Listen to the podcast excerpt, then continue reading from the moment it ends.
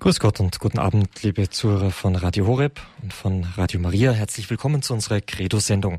Mein Name ist Peter Sonneborn. Ich freue mich, dass Sie dabei sind und dass wir die kommende Stunde nun miteinander verbringen dürfen. Nach der Sommerpause wenden wir uns wieder der Philosophie zu. Wir sprechen heute im Grundkurs Philosophie über ein Thema, das wir bereits ähm, vor dem Sommer in Angriff genommen hatten. Es geht nämlich um die Kunst, um die Schönheit. Die Philosophie, Sie wissen schon, liebe Zuhörer, die unnütze Wissenschaft, in der sich Menschen Gedanken machen, die keiner braucht. Nein, nein, so ist das nicht. Und ich glaube, Sie haben bei unserem Referenten, der heute Abend wieder uns zur Verfügung steht und uns Interessantes darlegen wird, Herr Dr. Peter Egger. Bei ihm haben Sie äh, sicherlich in den vergangenen Sendungen im Grundkurs Philosophie, wenn Sie die ein oder andere gehört haben, gemerkt, dass Philosophie etwas ganz anderes ist als Weltabgehobenheit, als irgendwie in den Wolken schweben, sich wichtig machen, ähm, über in, intelligente Dinge reden. Philosophie, so haben wir gelernt, ist vielmehr eine Wissenschaft, die die Gesellschaft bis ins Tiefste durchdringt. Die Gedanken großer Philosophen haben ganze Generationen von Menschen und tun dies nach wie vor geprägt in ihrem Verhalten, in ihrem Denken, in ihrem Empfinden. Nehmen Sie den Materialismus, nehmen Sie den Positivismus, verschiedenste Strömungen, von denen wir heute noch zehren. Unser ganzes äh, Wissensgebäude ist auf solche Gedankenströmungen aufgebaut und wir wissen das nicht einmal. Wir nehmen das ganz als selbstverständlich. Nun, heute Abend werden wir ein Stück weiter da hineingeführt, die Ursachen, die Gründe, ähm, Meinungen und so weiter und so fort zu entschlüsseln, dargelegt zu bekommen, um vielleicht ein Stück weit besser zu verstehen, was uns in unserem Leben schon so alles in dieser oder jener Richtung begegnet ist. Heute Abend geht es also um die Kunst und dazu begrüße ich Herrn Dr. Peter Egger aus Brixen in Südtirol. Guten Abend, Herr Dr. Egger. Gut, gut, Herr Dr. Sonnebaum. Schön, dass Sie heute Abend wieder Zeit haben für uns, Dr. Egger. Wir werden uns also gleich wieder dem Kunstbegriff widmen. Aber bevor wir das tun, darf ich Sie bitten, dass wir in bewährter Manier uns zunächst an unseren Herrn und Gott um seinen Beistand wenden. Liebe Hörerinnen und Hörer, ich darf Sie auch meinerseits sehr herzlich zu dieser heutigen Sendung begrüßen und ich möchte Sie einladen, dass wir miteinander ein Gebet zum Heiligen Geist sprechen, damit der Geist Gottes uns durch diese Sendung begleiten möge. Im Namen des Vaters und des Sohnes und des Heiligen Geistes. Amen.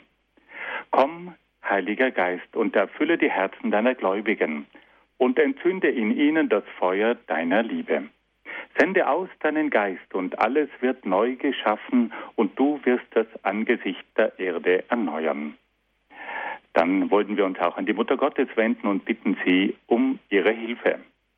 Gegrüßet seist du, Maria, voll der Gnade, der Herr ist mit dir. Du bist gebenedeit unter den Frauen, und gebenedeit ist die Frucht deines Leibes, Jesus. Heilige Maria, Mutter Gottes, bitte für uns Sünder, jetzt und in der Stunde unseres Todes. Amen. Dann wollen wir auch die Engel noch mit hineinnehmen. Engel Gottes, unsere Beschützer, denen des höchsten Vater Liebe uns anvertraut hat, erleuchtet, beschützt, regiert und leitet uns. Amen.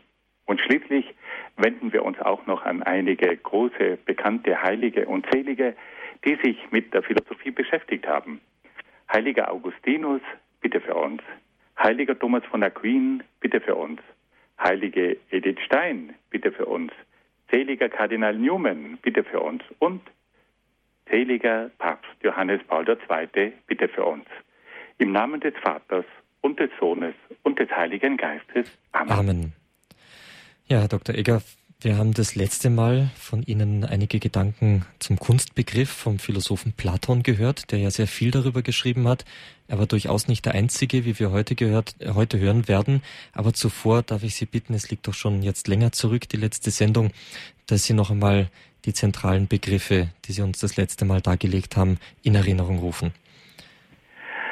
Ja, das will ich gerne versuchen. Also Platon war ja ein zutiefst von der Kunst erfasster Denker. Und sein ganzes Schreiben und Schaffen ist auch dichterisch geprägt. Man merkt bei ihm den Künstler durch und durch. Und das ist etwas Besonderes, weil es ihm dadurch gelingt, seine Gedanken in einer wunderbaren künstlerischen Form zu vermitteln. Platon hat aber dann auch ganz spezifisch über das Wesen der Kunst nachgedacht.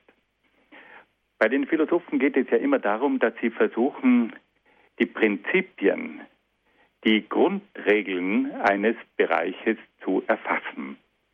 Und Platon fragt sich in allen Bereichen, was ist denn eigentlich das wahre Wesen der Kunst? Wann können wir wirklich von Kunst sprechen?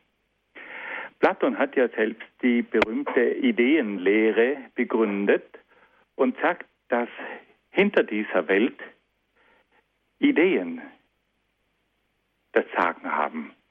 Er sagt, diese Welt ist nicht ein Chaos, sondern in dieser Welt zeigen sich Ideen, zeigt sich ein Geist, zeigt sich Intelligenz, zeigt sich Schönheit.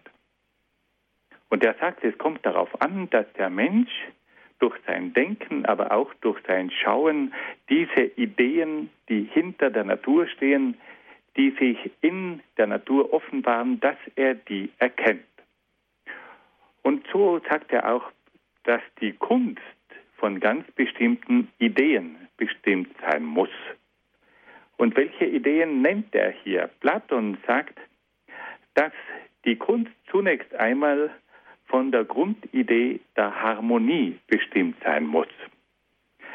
Die Harmonie, sagt er, ist ein Grundgesetz, das Schönheit ermöglicht. Er sagt, durch die Harmonie kommt es dann auch zur Ordnung. Und er sagt auch, die Ordnung ist ein wesentliches Element der Kunst.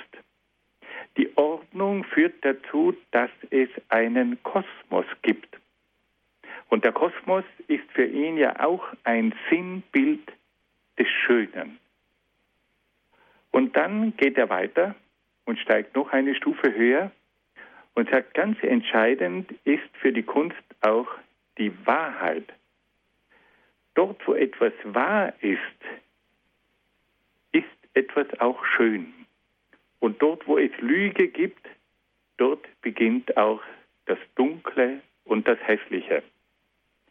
Und einen vierten Schwerpunkt setzt dann Platon noch, indem er sagt, die Kunst kommt dort zum Ausdruck, wo das Gute ausgedrückt wird. Das Gute zeigt sich auch in der Kunst und lässt dem Menschen dabei das Gefühl, dass hier durch die Kunst etwas Gutes vermittelt wird. Diese vier Schwerpunkte von Harmonie, Ordnung, Wahrheit und Gutem liegen der wahren Kunst zugrunde. Wir sehen also, dass hier Platon zunächst einmal beim Sinnlichen einsteigt und er sagt, das, was wir als harmonisch betrachten und sehen, das macht auf uns den Eindruck der Kunst. Das, was geordnet ist, das verschafft uns auch wieder das Gespür für Kunst. Aber Platon sagt, es geht über das Sinnliche hinaus. Die Kunst hat auch etwas zu tun mit Wahrheit und die Kunst hat schließlich auch etwas zu tun mit dem Guten. Wir merken also, dass für Platon sinnliche, geistige und moralische Elemente zusammenkommen müssen, damit man letztlich von Kunst sprechen kann. Also Platon sagt, die Grundelemente der Kunst sind die Harmonie, die Ordnung, die Wahrheit und das Gute. Und dort, wo Harmonie, Ordnung, Wahrheit und Gutes materiell zum Ausdruck gebracht werden, dort entsteht wahre Kunst. Wir haben das letzte Mal auch einmal schon darüber nachgedacht, wie sehr diese Grundbegriffe auch für die heutige Zeit wichtig sind. Wir haben nämlich oft den Eindruck, dass in der heutigen Kunst gerade diese Prinzipien verloren gegangen sind. Man hat oft den Eindruck, dass die Kunst sehr viel Disharmonie enthält, dass sie sehr viel Chaotisches vermittelt, dass in ihr die Wahrheit oft mit Füßen getreten wird und dass an die Stelle des Guten, des Tugenden, des Tugendhaften und der Moral das Gewalttätige, das Zerstörerische, das Hässliche zum Ausdruck gebracht wird. Und da gehen wir nun bei diesem großen Meister der Philosophie in die Schule. Bei diesem Meister lernen wir klassische Regeln der Kunst. Klassik heißt, hier geht es um Maßstäbe, die immer ihre Gültigkeit bewahren. Das sind Maßstäbe, die nie verloren gehen. Und gerade in der heutigen Zeit, die oft ihre Maßstäbe verliert und wo man oft nicht mehr weiß, ob es überhaupt noch einen Maßstab gibt, da braucht es ganz dringend die Rückbesinnung auf diese großen Meister der Klassik. Die Klassiker vermitteln uns bleibende Maßstäbe. Und wenn wir heute klassische Maßstäbe haben, dann sind wir imstande, echte Kunst von falscher Kunst zu unterscheiden. Dann sind wir imstande zu erkennen, ob das überhaupt Kunst ist oder ob das ein Quatsch ist. Und das brauchen wir heute dringender denn je. Also fassen wir noch einmal zusammen. Platon gibt uns diese vier grundlegenden Maßstäbe mit. Kunst ist dort, wo Harmonie, dort, wo Ordnung, dort, wo Wahrheit und dort, wo das Gute vermittelt wird. Das ist unentbehrlich, um von einer wahren Kunst sprechen zu können. Nun wollen wir uns einem anderen großen Meister der Antike zuwenden, nämlich Aristoteles. Aristoteles war auch Grieche wie Platon, aber er kommt nicht aus der Hauptstadt Athen wie Platon, sondern er kommt aus dem Norden von Griechenland. Aristoteles wurde 384 vor Christus in Stageira geboren. Er kommt aus einer Familie, die auch Kontakt hatte mit dem Königshof von Makedonien.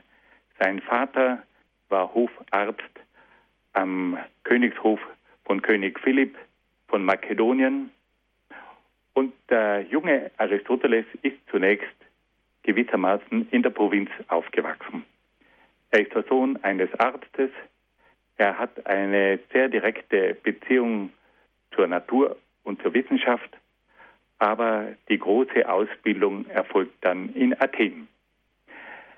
Im Jahr 367 vor Christus, im Alter von 17 Jahren, kommt er nach Athen an die Akademie. Und dort wird er 20 Jahre lang studieren. Er ist der Schüler von Platon. Platon war 40 Jahre älter als Aristoteles, also da war mehr als eine Generation Unterschied. Und Aristoteles hat bei Platon unendlich viel gelernt. Und er hat zunächst die Gedanken von seinem Meister aufgenommen, hat aber dann mit der Zeit seine eigene Philosophie entwickelt. Nach dem Tod von Platon hoffte Aristoteles, die Direktorenstelle an der Platonischen Akademie zu bekommen, aber aufgrund eines Intrigenspiels war das nicht möglich. Und so ist Aristoteles auf den Königshof von Philipp II. zum Königshof gezogen und hat dort eine ganz wichtige Aufgabe übernommen. Er war nämlich der Erzieher von Alexander dem Großen. Sie können sich vorstellen, dass hier etwas Unglaubliches geschehen ist. Einer der größten Denker der Antike, Aristoteles, wird zum Lehrer von einem der größten Feldherren und Politiker der Antike, nämlich von Alexander dem Großen. Und Aristoteles ist es gelungen, diesem wissbegierigen jungen Mann die Kultur der Griechen zu vermitteln. Aristoteles ist es gelungen, Alexander den Großen für die griechische Kultur zu begeistern. Und Alexander der Große, der dann aufgebrochen ist um bis nach Indien zu ziehen, der hat das Gedankengut von Aristoteles mitgenommen. Und diese Philosophie, die er bei Aristoteles gehört hat, diese umfassende Wissenschaft, die er da mitgekriegt hat, die war auch der Impuls Schaffung der hellenistischen Kultur. Unter der hellenistischen Kultur versteht man jene Kultur auf griechischer Grundlage, die die Basis war für die erste Globalisierung. Es hat damals eine erste Globalisierung gegeben durch den großen Alexanderzug, der von Makedonien bis nach Indien gezogen ist und der versucht hat, dieses riesige Reich auf die kulturelle Basis der griechischen Kultur zu stellen. Und das war dann die hellenistische Kultur. Alexander hat sich immer in Dankbarkeit an Aristoteles erinnert und hat auch in späteren Jahren immer den Kontakt mit seinem alten Lehrer aufrechterhalten. Aristoteles war dann der Gründer einer neuen Universität, die unter dem Namen Lykeion in die Geschichte eingegangen ist. Unser heutiger Name Lyceum erinnert noch an diese Universität von Aristoteles und hat dort ein gewaltiges Werk geschaffen. Und unter anderem hat er sich auch mit der Frage der Kunst auseinandergesetzt. Aristoteles ist dann im Jahr 322 vor Christus vermutlich an einem Magenkrebs gestorben. Vielleicht müssen wir noch etwas kurz hinzufügen. Aristoteles hat einen ganz anderen Einstieg gewählt als Platon. Platon war derjenige, der versucht hat, den Blick zum Himmel zu erheben. Und er wollte den Menschen hinaufheben in das Reich des Geistes. Er war der Schöpfer der Ideenlehre und hat dem Menschen gezeigt, dass hinter der materiellen Welt eine geistige Welt steht und dass der Mensch sich bemühen muss, diese geistige Welt zu erfassen und dass er sich bemühen muss, in diese geistige Welt aufzusteigen. Und von daher hat Platon eine Kunst entwickelt, die sich an den Ideen orientiert hat. Aristoteles geht einen ganz anderen Weg. Aristoteles war ein Mann, der der Erde zugewandt war. Er war ein Mann, der zunächst einmal von den konkreten Dingen ausgegangen ist und der erst dann über die konkreten Dinge Schritt für Schritt auch hinaufgestiegen ist in die Metaphysik bis zu den ersten obersten Prinzipien und Ursachen. Also Aristoteles schaut zunächst einmal die Erde an. Und er fragt sich, was sehe ich? Was kann ich hier erfassen? Er ist ein Praktiker. Und dann versucht er, diese praktische Welt geistig zu durchdringen und zu erklären. Und dieser Einstieg von Aristoteles, der bei der irdischen Wirklichkeit, bei der konkreten materiellen Welt beginnt, der zeigt sich auch bei der Kunst. Und so hat nun Aristoteles seinerseits eine Kunstphilosophie entwickelt, die anders aufgebaut ist als die von Platon. Aristoteles sagt, dass die Kunst zunächst einmal darin besteht, dass sie gewisse Dinge sieht und dass sie versucht, bestimmte Dinge nachzuahmen. Ein Mensch sieht einen Körper und versucht, diesen Körper nachzubilden. Er schafft eine Büste, er schafft eine Statue. Er hört ganz bestimmte Klänge und er verfasst eine Melodie. Er versucht, gewisse Dinge niederzuschreiben. Also das, was er sieht, das, was er hört, das, was er erlebt, das versucht er jetzt nachzuahmen in der Kunst, in der Malerei, in der Plastik, in der Musik, in der Literatur.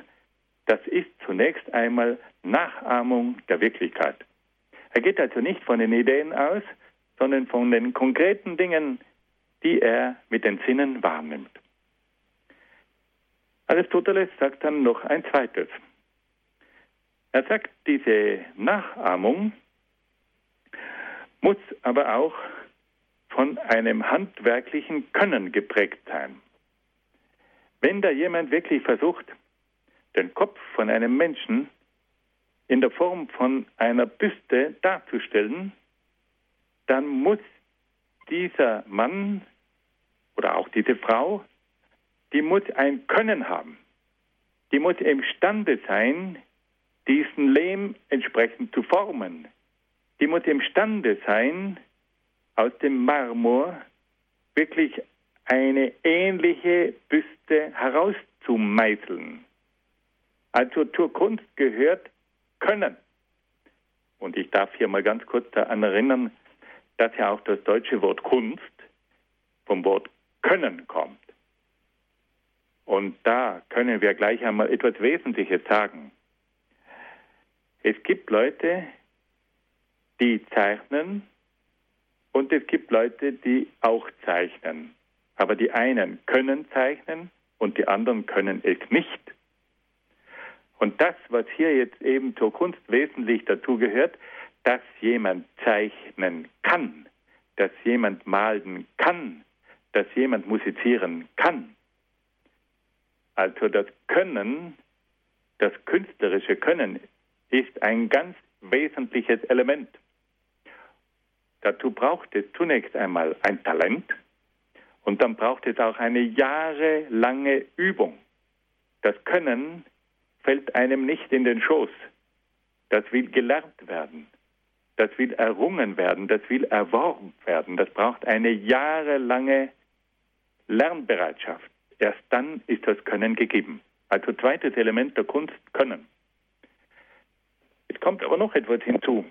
Aristoteles sagt, zur Kunst braucht es auch schöpferische Fähigkeiten. Es geht nicht einfach darum, dass jemand das möglichst genau nachmacht, was er in der Natur sieht, sondern er muss das auch schöpferisch verarbeiten. Er muss also etwas Kreatives hineinlegen. Nehmen wir ein Bild her. Wenn jemand ein Porträt von einem Menschen malt, dann muss er zunächst einmal diesen Menschen vor sich haben. Den will er jetzt nachahmen in seiner Kunst. Er muss malen können, aber jetzt kommt noch etwas dazu. Er muss auch etwas Schöpferisches hineinlegen in dieses Bild. Er muss gewissermaßen das Seelische auch zum Ausdruck bringen können. Er muss das schöpferisch verarbeiten können. Das Ganze ist also nicht nur einfach eine Kopie. Das Ganze ist nicht einfach nur eine, ein Abbild, sondern das muss auch noch schöpferisch durchdrungen werden. Dass man sagt, ja, der hat das Tiefere von diesem Gesicht erkannt und das bringt er jetzt zum Ausdruck durch bestimmte Farbtöne, durch bestimmte Linien, durch bestimmte Kompositionen, wo man merkt, aha, diesen Aspekt, dieses Wesensmoment hat er hier erfasst und schöpferisch zum Ausdruck gebracht. Also Aristoteles sagt, ein drittes Element, das Schöpferische, gehört unbedingt dazu. Es ist nicht einfach nur eine industrielle Verarbeitung, dass man hier eine Statue hat, die man mit einem Computerprogramm produziert. Das ist nichts Schöpferisches. Das ist eine reine Reproduktion. Aber das ist nicht kreativ. Das ist nicht schöpferisch. Und dann sagt Aristoteles noch etwas ganz Wesentliches. Es braucht schließlich auch eine geistige Aussage. Man muss bei diesem Kunstwerk auch verstehen, um was es geht.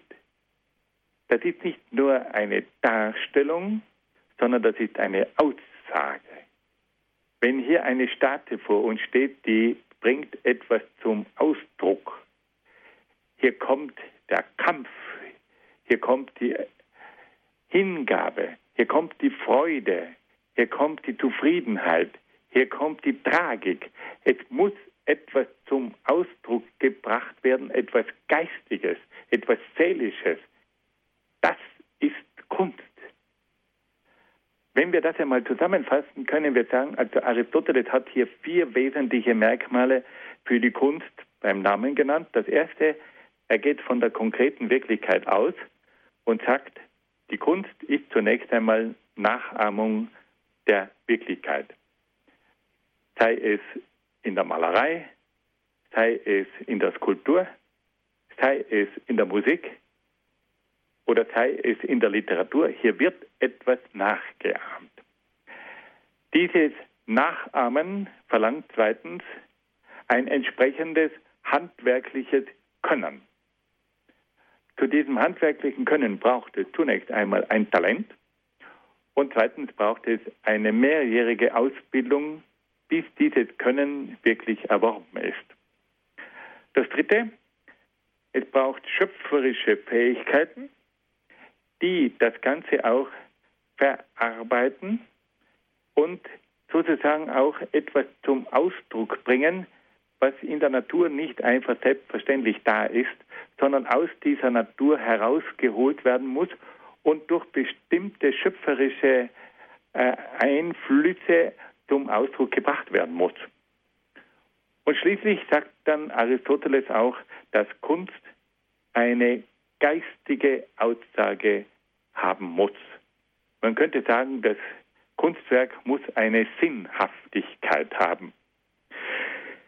Jetzt, liebe Zuhörerinnen und Zuhörer, Sie werden verstehen, dass wir hier auch wieder einmal ganz klassische Maßstäbe bei Aristoteles serviert bekommen. Aristoteles sagt, die Kunst ist nicht etwas Zufälliges. Da haben wir zunächst einmal eine Orientierung an der Wirklichkeit. Die wollen wir wiedergeben. Die Kunst setzt Können voraus. Und wer kein Könner ist, kann nie ein Künstler sein. Es setzt Kreativität heraus, voraus. Und jemand, der nicht etwas kreativ verarbeiten kann, und etwas kreativ zum Ausdruck bringen kann, der diese schöpferische Fähigkeit nicht hat, wird nie ein Künstler sein. Und die vierte Grundaussage, eine Kunst muss immer eine geistige Aussage beinhalten. Und es braucht eine Sinnhaftigkeit. Dort, wo man nicht kapiert, um was es geht, wenn man das Bild dreimal auf den Kopf stellt und immer noch nicht kapiert, wo oben und wo unten ist, dann ist da wahrscheinlich die geistige Aussage etwas schwierig zu finden. Dann ist vielleicht die Sinnhaftigkeit so versteckt, dass sie ein normaler Mensch gar nicht mehr erfassen kann. Auf den Punkt gebracht, da fehlt etwas Wesentliches. Und wenn wir jetzt mit diesen Maßstäben, dass wir sagen, da braucht es künstlerisches Können, da braucht es schöpferische Fähigkeiten, und da braucht es eine geistige Aussage. Wenn wir diese Maßstäbe mal anwenden auf die Kunst der heutigen Zeit, da fällt eine ganze Menge weg. Weil sehr vieles ist ohne Können, ohne schöpferische Fähigkeiten und ohne geistige Aussage. Es wird uns heute vieles als Kunst verkauft, was diesen Namen nicht verdient. Und das ist heute manchmal erschreckend. Wenn jeder, der irgendetwas produziert, wird schon als Künstler bezeichnet. Künstler, das sind ganz wenige. Nicht jeder, der irgendetwas produziert, ist schon ein Künstler. Hat der wirklich das handwerkliche Können? Hat der wirklich eine kreative Fähigkeit, etwas zu verarbeiten? Hat der wirklich die Fähigkeit, eine geistige Aussage rüberzubringen? Nun wird man natürlich sagen, heute haben wir die abstrakte Kunst und da ist das alles nicht mehr notwendig. Die abstrakte Kunst hat sicher auch ihren Sinn. Aber wir müssen trotzdem eines sagen, es braucht auch bei der modernen Kunst gewisse Kriterien, ohne die wir nicht mehr von Kunst sprechen können. Und da wird uns heute sehr vieles verkauft als Kunst, was diesen Namen nicht verdient. Und da müssen wir aufpassen, weil häufig gibt es Kunstkritiker, die verkaufen auch den größten Quatsch als Kunst. Und wenn jemand sagt, das ist keine Kunst, dann heißt es, sie haben einfach noch nicht verstanden, um was es bei der Kunst geht. Und wenn man sich da einschüchtern lässt, dann wird man für blöd verkauft. Wir müssen den Mut haben, liebe Freunde, uns wieder einmal darauf zu besinnen, dass Kunst ganz bestimmte Regeln hat und dass nicht jeder Quatsch, der heute als Kunst serviert ist, tatsächlich Kunst ist. Ja, nun wollen wir ein bisschen Musik hören und dann geht es wieder weiter.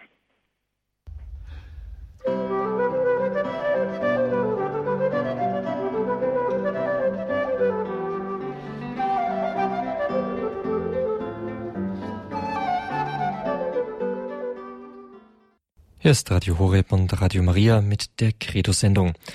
Es geht heute bei uns um Philosophie, ganz konkret in unserem Grundkurs Philosophie um die Frage nach der Kunst, nach der Schönheit. Was ist Kunst? Was zeichnet Kunst aus? Wo führt Kunst hin? Unser Referent, Herr Dr. Peter Egger aus Brixen in Südtirol, hat uns in der vergangenen Sendung zu diesem Thema bereits einiges über den Philosophen Platon erzählt, der sehr von der Idee des Schönen, des Guten und der Kunst äh, beeinflusst und bewegt war. Er hat am Anfang der Sendung noch einmal die wesentlichen Gedanken von Platon zusammengefasst. Platon sagt, dass aller Kunst und wahren Schönheit Harmonie, Ordnung, Wahrheit und Gutes zugrunde liegen. In einem weiteren Schritt sind wir dann zum Gedankengut eines Schülers von Platon, nämlich zu Aristoteles gekommen, der von 384 bis 322 vor Christus in Griechenland lebte und die ganze Philosophie nachhaltig beeinflusst hat. Für ihn findet sich Kunst in Dingen, in Gegenständen, die die Natur zunächst einmal nachahmen, die aber in dieser Nachahmung handwerkliches Können aufweisen, schöpferische Fähigkeiten aufzeigen, also die Nachahmung der Natur nicht zur bloßen Kopie verkommen lassen und die gleichzeitig auch eine geistige Aussage mitbringen, was beinhaltet, dass nicht alles einfach Kunst ist, sondern durchaus sehr viel vom Künstler gefordert wird. Jetzt freuen wir uns auf Ihre weiteren Ausführungen, Herr Dr. Egger. Liebe Hörerinnen und Hörer, Aristoteles hat uns also am Anfang einige Grundelemente der Kunst aufgezeigt. In einem zweiten Schritt versucht er zu zeigen, dass es verschiedene Arten von Kunst gibt und da geht er, typisch Aristoteles, zunächst einmal von den konkreten Voraussetzungen aus. Er sagt, der Künstler hat verschiedene Mittel, die er künstlerisch verarbeiten kann. Er hat Steine, ihm steht Holz zur Verfügung, er kann Farben einsetzen, er kann die Sprache verwenden. Es gibt Töne, die er für die Musik verwenden kann. Aus diesen diversen Mitteln entstehen dann verschiedene Arten der Kunst. Die Bildhauerei, die Malerei, die Dichtung und die Musik. Das ist ganz interessant, dass wir hier einmal in aller Einfachheit hören, dass die Musik an ganz bestimmte Voraussetzungen materieller Art gebunden ist. In der heutigen Zeit haben wir ja viel mehr Möglichkeiten, weil uns mehr, ich möchte fast sagen, Stoffe zur Verfügung stehen. Wir haben heute Kunststoffe, mit denen wir ganz andere Dinge noch produzieren können. Wir haben Kunststoffe, die sich in der Architektur einsetzen lassen. Wir haben äh, Töne, die wir durch verschiedenste Instrumente hervorbringen können.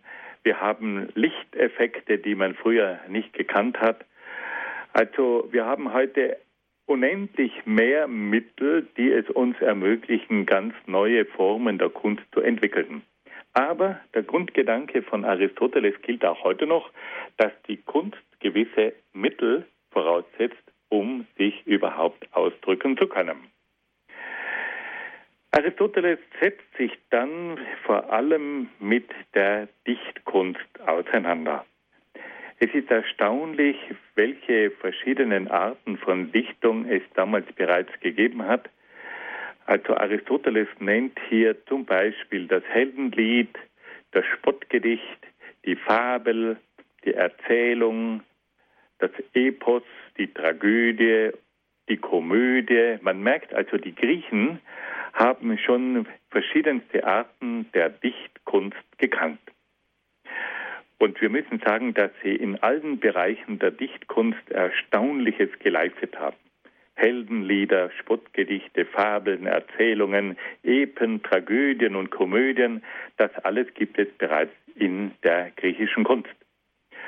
Und da fragt sich nun Aristoteles auch, was gehört denn da dazu, damit diese Dichtung tatsächlich als Kunst bezeichnet werden kann. Bei der Dichtung, sagt er, ist einmal ganz entscheidend das Versmaß.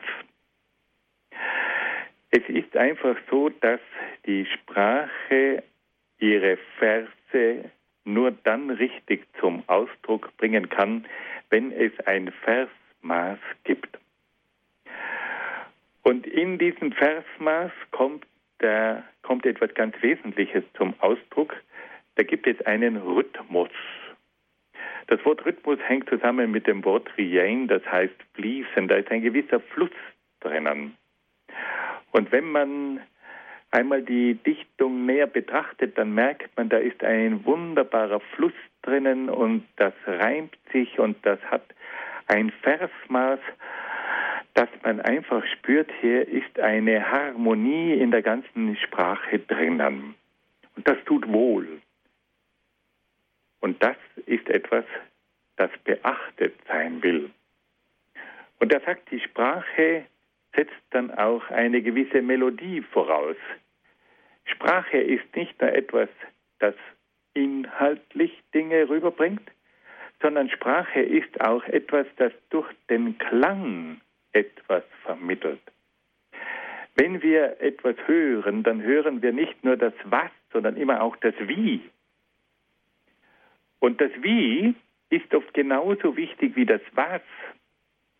Wenn nämlich dieses Wie stotternd ist, wenn das stockend ist, wenn da kein Fluss ist, wenn da keine Melodie drinnen ist, dann wird das mit der Zeit für uns eine Betonmaschine, aber das hat keine Melodie, das hat keinen Klang, das berührt uns nicht. Und deswegen sagt hier Aristoteles, dass es zur Dichtung auch das Versmaß, den Rhythmus und die Melodie braucht. Ohne diese Elemente fehlt etwas in der Dichtung. Und wenn man heute die großen Dichter liest, die Klassiker, die noch um das Versmaß gewusst haben, die den Rhythmus gepflegt haben und die auch noch ein Gespür hatten für Melodie, dann sind das unvergängliche Verse. Das ist dann bei allen großen Dichtern immer wieder zu spüren. Wenn wir bei Goethe einmal gewisse Gedichte hören, dann merkt man einfach, das ist einfach traumhaft, wie dieser Mann diese Worte zum Schwingen bringt. Wie hier das Maß empfunden wird, wie hier der Rhythmus fließt und was für eine Melodie auch mit diesen Worten verbunden ist. Und das ist nun auch wieder nicht jedermanns Sache. Hier braucht es ein dichterisches Gefühl. Hier braucht es aber auch eine Schulung der Sprache. Hier muss man sich wirklich auch einmal bemühen um diese Regeln, damit eine solche Dichtung möglich ist. Natürlich gibt es auch eine Dichtung mit einem frei, in einem freien Stil. Und heute hört man sehr viel von einer ungebundenen Dichtung. Da gibt es ganz großartige Dinge. Aber es bleibt trotzdem das Grundgesetz bestehen. Es muss ein Rhythmus in dieser Sprache enthalten sein. Es braucht eine Melodie. Es braucht auch die gehobene Sprache. Es ist nicht nur eine Alltagssprache. Es kann auch nicht eine rotzige Sprache sein. Hier braucht es etwas Besonderes, das den Menschen berührt. Es braucht hier eine besondere Konzentration. Wir haben ja in der deutschen Sprache dieses wunderbare Wort der Dichtung. Was heißt denn das? Die Sprache wird verdichtet. Der Dichter kann etwas so verdichten, dass man in einem kurzen Satz eine ganze Menge zum Ausdruck bringen kann. Dieses, nehmen wir ein berühmtes Wort her von Schiller, es kann der Beste nicht in Frieden leben, wenn es dem bösen Nachbarn nicht gefällt. Haha, wie viele Konflikte sind da in diesem Satz verpackt? Das ist verdichtet. Aber das kann eben nur ein Dichter. Also hier hat Aristoteles einige grundlegende Dinge zum Ausdruck gebracht. Dichtung verlangt Versmaß, Dichtung verlangt Rhythmus, Dichtung verlangt Melodie. Und es ist ganz interessant, dass diese Dichtung immer wieder ihr Publikum hat. Und dass es immer wieder Dichterlesungen gibt, wo man diese Klassiker hört und man ist ganz begeistert. Da gibt es auch Dichter, die aus einer frühen Zeit kommen und heute noch uns ansprechen.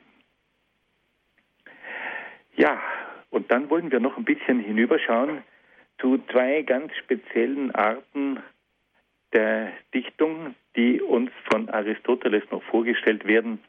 Da geht es nämlich um die Tragödie und um die Komödie. Die Griechen waren ja, das darf man ruhig sagen, theaterbesessene Leute. Man muss sich vorstellen, die hatten ja große Theater, die so in einem Halbrund in einen Hang hineingebaut waren, die Amphitheater. Und auf diese Art und Weise war es möglich, eine wunderbare Akustik zu erzeugen, sodass auch 40.000 Menschen in einem großen Theater ein Theaterstück ohne weiteres folgen konnten, einem Theaterstück folgen konnten. Und in diesen Theatern wurde hauptsächlich ein dramatischer Stoff geboten, Tragödien. Und da hat nun Aristoteles auch einmal festgelegt, was gehört denn eigentlich zu einer Tragödie. Eine Tragödie geht davon aus, dass es ausgeprägte Charaktere gibt, die sich in schwierigen und verzweifelten Situationen bewähren müssen. Also Aristoteles sagt, in der Tragödie wird nicht etwas Alltägliches vorgeführt, sondern starke Persönlichkeiten müssen sich in schwierigen und verzweifelten Situationen bewähren. Diese Persönlichkeiten müssen trotz widriger Umstände eine edle Haltung bewahren. Sie müssen also eine Situation meistern und müssen dabei Charakter zeigen. Die Tragödie ist auch dadurch gekennzeichnet, dass es sich um eine dramatische Handlung, dass es um eine dramatische Handlung geht und dass diese dramatische Handlung meistens ein tragisches Ende hat. Diese Handlung muss eine sehr bewegte Handlung sein und es muss schließlich zu einer Steigerung kommen, die immer noch zunimmt bis zum Schluss. Also es ist ein ernster Stoff, es sind starke Persönlichkeiten, die sich in schwierigen Situationen befinden und die durch Handeln das Geschehen prägen. Und trotz dieser Kämpfe geht die Tragödie meistens auf tragische Weise zu Ende. Und jetzt fragt sich Aristoteles, was ist denn der Sinn einer solchen Tragödie? Die Tragödie ist eine Grenzerfahrung. Der Mensch wird bis an die Grenzen der Belastbarkeit geführt und dadurch, dass es eine Grenzerfahrung ist, kommt es zu einer Verdichtung des Lebens. Und damit wird jetzt dem Publikum auch klar gemacht, dass es solche Situationen gibt, die den Menschen fast überfordern. Und da muss nun der Mensch sich bewähren. Und jetzt sagt Aristoteles, hat die Kunst auch eine ganz wesentliche Funktion im Hinblick auf die Prägung des Publikums. Eine Tragödie hat die Aufgabe, erzieherisch und moralisch zu wirken. Sie soll zur Läuterung des Menschen führen. Sie soll die Gefühle veredeln und sie soll letztlich dafür sorgen, dass der Mensch nachdenkt, besinnlich wird, in sich geht und auf das Wesentliche schaut. Also anhand der Tragödie können wir jetzt auch einmal die Funktion der Kunst erläutern. Die Tragödie konfrontiert das Publikum mit einer Grenzsituation, in der sich starke Persönlichkeiten unter größten Schwierigkeiten bewähren müssen. Da geht es um die Herausforderung der letzten Kräfte des Menschen. Der Mensch muss sich also darum bemühen, in dieser Situation zu bestehen. Und trotzdem geht dieser Mensch oft unter.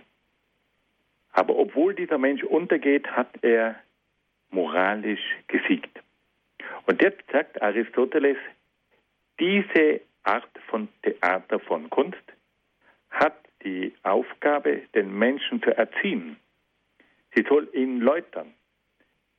Sie soll ihn zur Besinnung bringen. Sie soll seine Gefühle veredeln.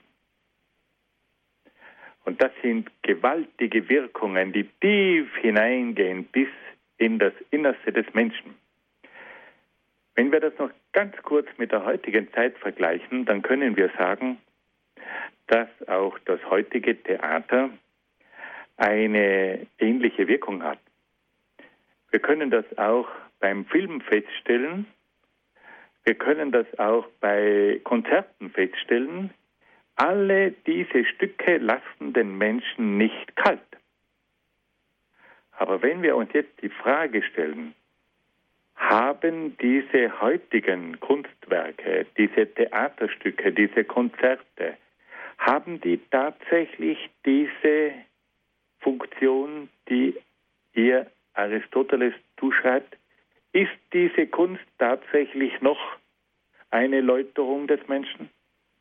Veredelt die die Gefühle des Menschen? Bringt die den Menschen zur Besinnung? Fördert die letztlich sein inneres Wachstum? Oder ist da nicht etwas ganz anderes im Spiel? Ist es nicht so, dass diese Art von Kunst, die heute oft dargeboten wird, zerstörerisch ist? Dass sie dem Menschen die Gewalt vorführt, dass sie dem Menschen auch die Unmoral vorführt? Ist es nicht so, dass die Gefühle oft zertrampelt werden? Wird hier der Mensch nicht abgestumpft? Wird er hier nicht überrollt? Dass man sagen muss, von dem, was klassische Kunst eigentlich wollte, ist hier oft herzlich wenig zu sehen. Anstatt diesen Menschen zu läutern, anstatt diesen Menschen aufzubauen, anstatt diesen Menschen einmal wieder in Erinnerung zu rufen, was möglich ist, wenn jemand die ganzen Kräfte einsetzt, wird hier sehr vieles zerstört, wird hier vieles verdunkelt, wird hier vieles vernebelt, wird hier vieles in die Sinnlichkeit hinuntergerissen. Das ist doch oft genau das Gegenteil von dem, was Kunst eigentlich sein sollte. Aristoteles zeigt uns also, dass die Kunst den Menschen vor allem durch die Tragödie mit Grenzsituationen konfrontiert, wo er sich bewähren muss und dass das eine gewaltige Wirkung hat im positiven Sinn auf das Seelische des Menschen. Und wenn wir das vergleichen mit dem, was heute durch Kunst geboten wird, dann müssen wir sagen, da sind wir von der Klassik unendlich weit weg. Ja, und in diesem Sinn werden wir uns die Frage stellen, ob wir nicht mit Hilfe dieser klassischen Vorstellung von Kunst, durch die Nachahmung der Wirklichkeit, durch das Können, durch die schöpferischen Qualitäten, durch die geistige Aussage, aber auch durch die läuternde Wirkung der Kunst den Menschen wieder fördern müssen. Kunst hat die Aufgabe, den Menschen zu fördern. Sie soll ihn auch unterhalten. Sie soll ihm Freude bereiten. Das alles gehört dazu. Aber letztlich hat die Kunst aus der Sicht von Aristoteles eine aufbauende und eine fördernde Wirkung des Menschen im Auge zu behalten. Und das müssen wir wieder neu entdecken. Ich beende hier meine Ausführungen und gebe zurück ans Studio. Herzlichen Dank, Herr Dr. Egger, für Ihren Vortrag zum Thema Schönheit und Kunst bei Aristoteles. Wir hören jetzt ein paar Takte Musik, lassen das Gehörte nachklingen.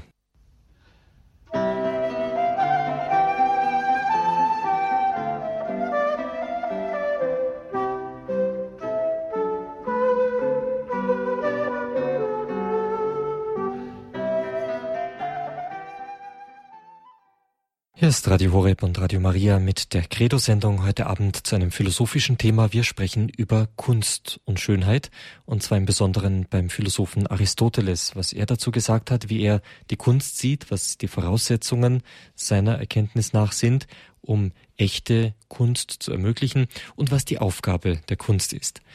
Herr Dr. Peter Egger hat uns das in seinem Vortrag in zwei Teilen dargelegt. Dafür nochmal herzlichen Dank. Herr Dr. Egger, Sie haben ganz am Anfang, als Sie uns die, die Gedanken von Aristoteles dargelegt haben, darüber gesprochen, was Kunst ausmacht. Sie haben gesagt, Kunst ähm, nach Aristoteles muss die Natur im Blick haben, sie nachahmen mit handwerklichem Können, mit schöpferischer Fähigkeit und mit einer geistigen Aussage. Ähm, Daraufhin haben Sie dann auch von der Kunst gesprochen, die ähm, nicht immer Kunst ist, aber doch solche genannt wird, weil zum Beispiel eben auch die geistige Aussage fehlt. Wie tiefgehend oder wie informativ muss dann eine solche geistige Aussage sein? Reicht das sozusagen ähm, etwas über die Sache festzustellen, wie Sie gesagt haben, man muss erkennen, was es ist? Ähm, oder muss diese Aussage tatsächlich schon ein richtiges Urteil beinhalten? Muss diese Aussage als solche, dieses, äh, diese geistige Aussage schon einen moralischen Anspruch direkt an den Zuschauer erheben? Ja, das selbstverständlich. Also es geht nicht nur darum, dass man erkennt, um was es geht, sondern man muss auch verstehen, welches Urteil der Künstler dem Publikum vermitteln will. Es ist ja so, wenn wir heute ein Kunstwerk da beobachten, dann können wir gerade bei ernsteren Themen feststellen, dass es nicht nur darum geht, dass hier etwas dargestellt ist, sondern dass hier etwas ausgedrückt wird, was hinter diesem Dargestellten noch zu erkennen ist. Nehmen wir ein kleines Beispiel. Wir alle kennen die berühmten Bilder von Käthe Kollwitz, die das soziale Elend des Menschen darstellt. Käthe Kollwitz hat ja verschiedenste äh, Szenen dargestellt, in denen das soziale Elend zum Ausdruck kommt. Jeder von uns kennt das Bild Die Weber, wo also Käthe Kollwitz zu dem Werk von Gerhard Hauptmann ihre Illustrationen geliefert hat. Und da sieht man etwas ganz deutlich. Man erkennt auf den ersten Blick, hier geht es um Menschen, die also ein ungeheures Elend erleiden oder durchmachen. Und man sieht also die Darstellung, wie das gelaufen ist, aber man spürt auch die Stimmung, man spürt auch den stillen Vorwurf, man spürt auch die Hoffnung, dass sich da vielleicht doch noch etwas rührt, man spürt auch die Wut, die sich entlädt, man spürt die Verzweiflung. Also alles das kommt in diesen Bildern von Käthe Kollwitz zum Ausdruck. Mhm. Und da haben Sie ganz recht. Also man erkennt sofort, es geht hier um das soziale Elend, aber es ist gleichzeitig auch eine ungeheure Anklage drinnen, die aus diesen Bildern spricht. Mhm. Ähm, was halten Sie denn von den Aussagen, die man oft im Zusammenhang mit moderner Kunst, modernen Kunstwerken hört? Der Betrachter ist Teil des Kunstwerks und ähm, der Betrachter mh, tut ein gutes Stück an Aussage zu diesem Kunstwerk dazu. Ja, das ist eine berühmte Aussage. Also man hat gewissermaßen die Vorstellung, dass der Betrachter selber jetzt das Kunstwerk eigentlich erst zu dem macht, was es ist, und zwar aus subjektiver Sicht. Da würde ich nur zum Teil zustimmen. Also eigentlich muss es schon der Künstler sein, der hier dem Betrachter etwas vorlegt. Und der Künstler soll jetzt, äh, der Betrachter soll jetzt Stellung nehmen zu dem Kunstwerk, aber es ist nicht so, dass erst der Betrachter durch seine schöpferische Fähigkeit das Ganze zu einem Kunstwerk macht. Mhm. Das glaube ich nun nicht. Mhm. Und da heißt es oft, ja, Sie müssen aus diesem Kunstwerk etwas machen. Nein, das sollte ja der Künstler machen und ich nehme dann Stellung zu dem, was er hier geschaffen hat. Mhm, mhm. Das wäre also eine, eine Überfrachtung äh, des Teiles, dass die Kunst auch Denkanstoß sein soll. Wenn sie nur Denkanstoß ist, dann ist es also zu wenig. Dann ist es zu wenig. Es ist sicher so, dass der Betrachter dann herausholen muss, was in dem Kunstwerk drinnen ist. Und das wäre ja auch die Aufgabe der Kunstkritiker, dass sie uns sagen, was da alles enthalten ist. Sie müssen uns die Augen öffnen. Das auf jeden Fall. Aber es ist doch schon etwas, das da ist und nicht etwas, das ich jetzt sozusagen da hineinlegen muss, dass ich sage, in dem Punkt, da ist jetzt, was weiß ich jetzt, äh, was weiß ich jetzt, eine fliegende Nachtigall, nicht? Aber in Wirklichkeit sieht man da nur einen Punkt und jetzt lege ich weiß Gott was hinein. Also das sehe ich dann einfach nicht mehr als die Aufgabe des Betrachters an. Mhm. Ähm, Sie haben ja so ein bisschen in Richtung moderne Kunst geschielt während Ihres Vortrags und ähm, haben gesagt, na, man muss schon noch sehen, was es ist. Nun hört man ja auch im Zusammenhang mit moderner Kunst so manches Mal, das ist eben was mehr für Experten. Also das versteht nur der Eingeweihte, was hier dargestellt und was hier ausgesagt werden soll. Muss es Anspruch der Kunst sein? Ich meine, um das noch vorwegzuschicken, wir sind uns sicher einig, dass ein äh, wirklicher Experte, wie Sie auch gesagt haben, Kunstkritiker, Fachleute in einem Kunstwerk immer mehr entdecken als der Laie. Aber muss es Anspruch des Kunstwerkes sein, auf jeden Fall auch den künstlerischen Laien gleichzeitig mit dem Fachmann anzusprechen oder reicht so eine abgehobene Sphäre denn auch, sofern sich da eine Botschaft drin verbirgt?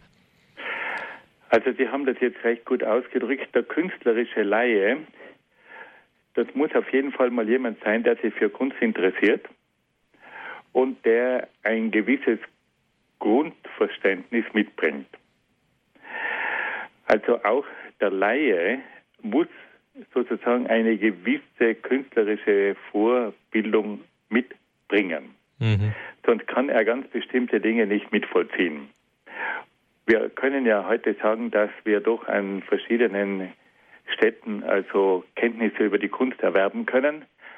Und ich glaube nun schon, dass wenn jemand eine gewisse Grundkenntnis in einem Kunstbereich erworben hat, dann muss er von diesem Kunstwerk erreicht werden können. Es gibt ja auch ganz bestimmte Kunstwerke, die sind so überwältigend, dass auch jemand, der keine Kenntnisse hat, trotzdem sofort spürt, das ist etwas Großartiges. Das ist höchstes Können.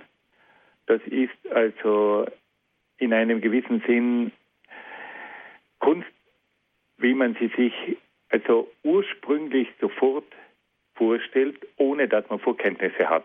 Das ist auch ganz interessant, wenn man oft mit Menschen gewisse Kunststätten besucht. Da gibt es Menschen, die haben mehr Kenntnisse und Menschen, die haben weniger Kenntnisse. Allein das Staunen, das Menschen erfasst, vor Kunstwerken oder vor Kunstbauten oder vor, bei ganz bestimmten Konzerten, da spürt man, diese Menschen sind von dieser Kunst erreicht und berührt worden. Also es gibt drei Stufen. Es gibt eine Kunst, die ist so überwältigend, dass jeder Mensch sofort erfasst, das ist etwas Grandioses. Dann gibt es die Laien, die ein gewisses Grundwissen mitbringen und dann gibt es die Experten und eigentlich sollte die Kunst alle drei ansprechen können. Das ist eine klare Aussage. Herzlichen Dank, Herr Dr. Egger. Vielen Dank jetzt für Ihren Vortrag, für die ganze Zeit, die Sie uns heute Abend geschenkt haben. Ein Bogen von äh, Platon über Aristoteles, über das Kunstwerk, was es beansprucht, was es sein soll, was seine Wirkung ist. Vielen Dank dafür. Es wird weitergehen in unserem Grundkurs Philosophie. Wir werden uns auch in weiteren Sendungen noch über die Kunst unterhalten. Für heute Abend bleibt mir außerdem Dank noch die Bitte, Herr Dr. Egger, dass wir die Sendung wie gewohnt mit einem Gebet beschließen. Im Namen des Vaters und des Sohnes und des Heiligen Geistes. Amen. O Gott, alle Kunst kommt letztlich von dir. Du bist der Inbegriff des Schönen, des Erhabenen und des Absoluten. Lass uns durch die Kunst in den verschiedensten Bereichen dir immer näher kommen und lass uns deine Größe durch die Kunst immer mehr erahnen. Amen. Amen. Herzlichen Dank nochmal und Ihnen noch einen gesegneten Abend. Bis zum nächsten Mal, Herr Dr. Egger. Liebe Zuhörer, schön, dass Sie jetzt dabei waren, sich die Zeit genommen haben, ein bisschen mit uns über die Kunst und das Schöne nachzudenken. Wenn Sie die heutige Sendung noch einmal hören möchten, dann können Sie das gerne tun, indem Sie sie als CD bei unserem CD-Dienst bestellen unter der deutschen Telefon- bzw. Faxnummer 08323 9675 120. Ich wiederhole 08323 9675 120 oder aber als Download auf unserer Homepage ab morgen dann unter www.horeb.org. Ihnen allen noch einen gesegneten Abend, Ihr Peter Sonneborn.